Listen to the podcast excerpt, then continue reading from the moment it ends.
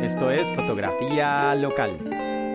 Hace algunas semanas fue tendencia la historia de una colombiana que había trabajado en la animación de una de las películas eh, del estudio Gilby que había acabado de ganar un globo de oro. Y para los medios fue una oportunidad eh, para sacar estas historias como siempre de logros, eh, siempre en busca de la noticia, siempre en busca de contar esa historia del colombiano que eh, destacado, el colombiano de éxito, y aprovecharon esta noticia para hacer todo un revuelo en redes, pero hubo una cosa que el Internet logró descifrar y los medios no, y eso fue que todo había sido una gran mentira pues el Internet logró desenmascarar una gran mentira que tenía esta persona que había trabajado, que había animado una buena parte de la película, pues todo eso era mentira y todo se vino al suelo.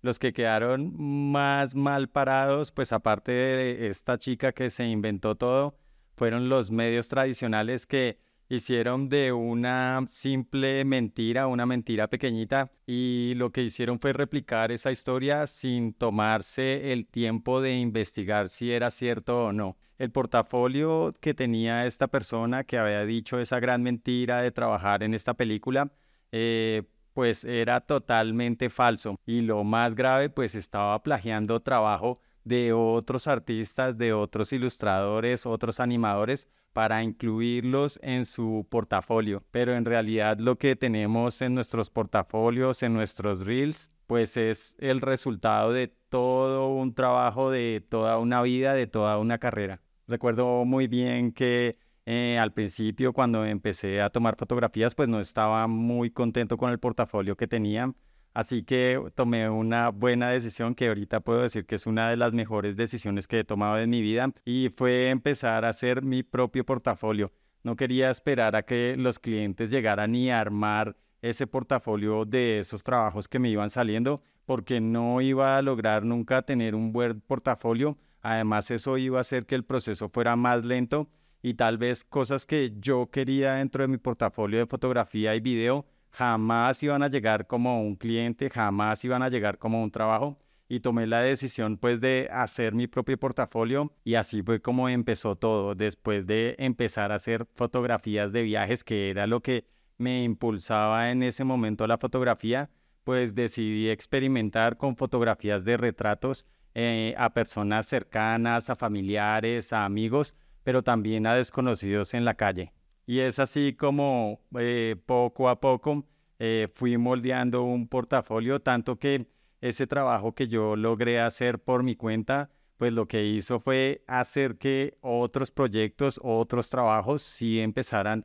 pues eh, a surgir gracias a que mis clientes veían un trabajo fotográfico documental bastante bueno y posiblemente ese ojo que había desarrollado ahí pues podía aplicarlo en sus empresas. Gracias a las partes que hice por mi cuenta, ahora es un portafolio con el que estoy bastante contento porque eso me abrió las puertas eh, a muchas fotografías comerciales, a muchas fotografías de publicidad, pero aún después de haberle invertido 13 años a estar en constante eh, cambio, a constante mejora para que ese portafolio se vea cada vez mejor, pues aunque estoy contento, aún creo que me falta mucho.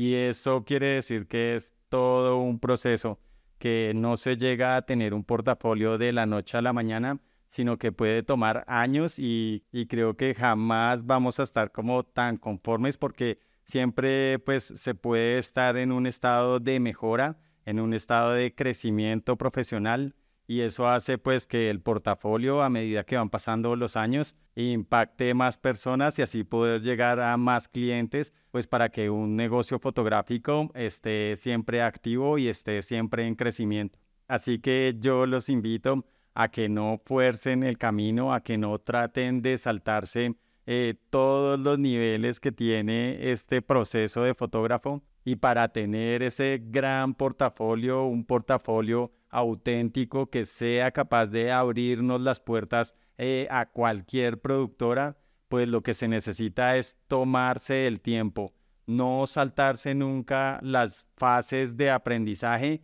y sobre todo confiar en el proceso.